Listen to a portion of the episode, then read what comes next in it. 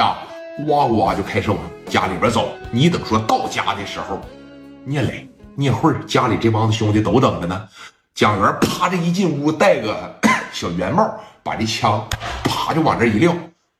聂磊他们都站起来了，蒋元呢，包括史殿林了，啊，这就全站起来。呃，这这个史殿林了，刘丰玉了，刘毅了，哗哗全站起来了。聂慧也站起来了，来到了蒋元的跟前儿。哥，你我啥事没有啊？你得给聂磊汇报汇报工作呀，对不？你不汇报工作，咱说句实话，那能行吗？啊？来到了跟前，这就开始给这个聂磊汇报了。哥呀，找着他以后。往小腿上崩了两枪，朝屁股上开了一枪，死是绝对死不了。行，没出啥事吧？没让人跟上你吧？放心吧，哥，啥事没有啊。我给他一个人堵着了，我就这么打他，他反应他都反应不过来啊。我相信呢，他们也不敢再往青岛来了。行，干得漂亮啊！说你看你这边，要不要说给那个谁打个电话呀？聂磊琢磨琢磨。你说我要给虎豹打个电话吧，就等于明着告诉他，蒋元把你兄弟陈全九给打了，他要找我要钱呢，他要是找阿 Sir 呢，他要是再惦记咱呢，说你看我要是不打，咱们按兵不动，最近这一段时间咱们加点小心，我估摸着他应该也不敢再上青岛来了，所以说你看这个事儿，刘丰玉说了，哥呀。我觉得别打了，兵来将挡，水来土掩啊！咱们也不上大连去，他要是敢往青岛来，来他妈还揍他。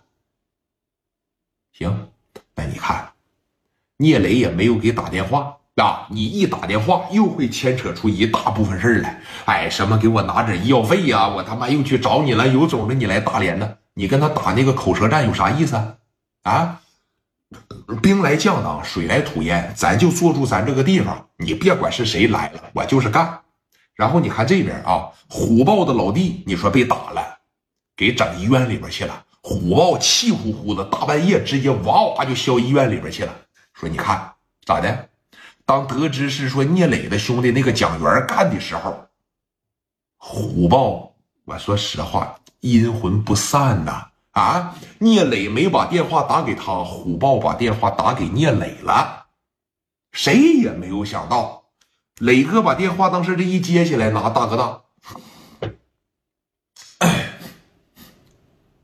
喂，没他妈你这么欺负人的呀！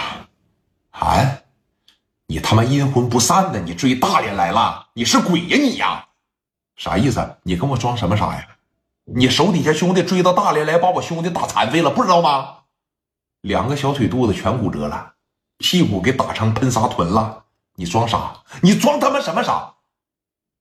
聂磊从来不是一个敢做不敢当的人，当时在电话里边就说了：“咋的？你还想跟我要点赔偿啊？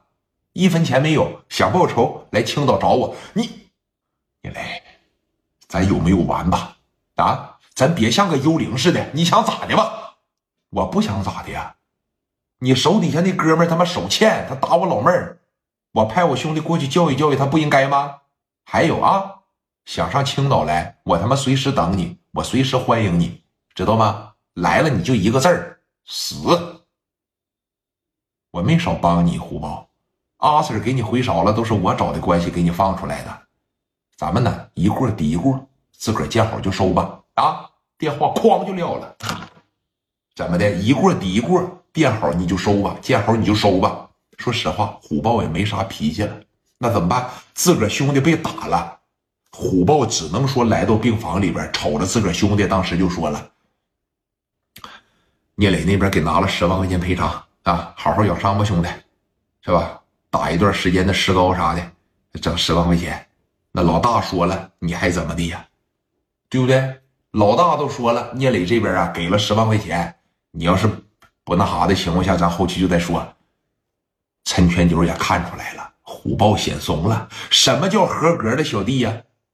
你得知道给大哥台阶下，而不能说一个劲儿往上架他。守着这么些兄弟，大哥十万块钱不行，等我好了，咱还得去青岛干他。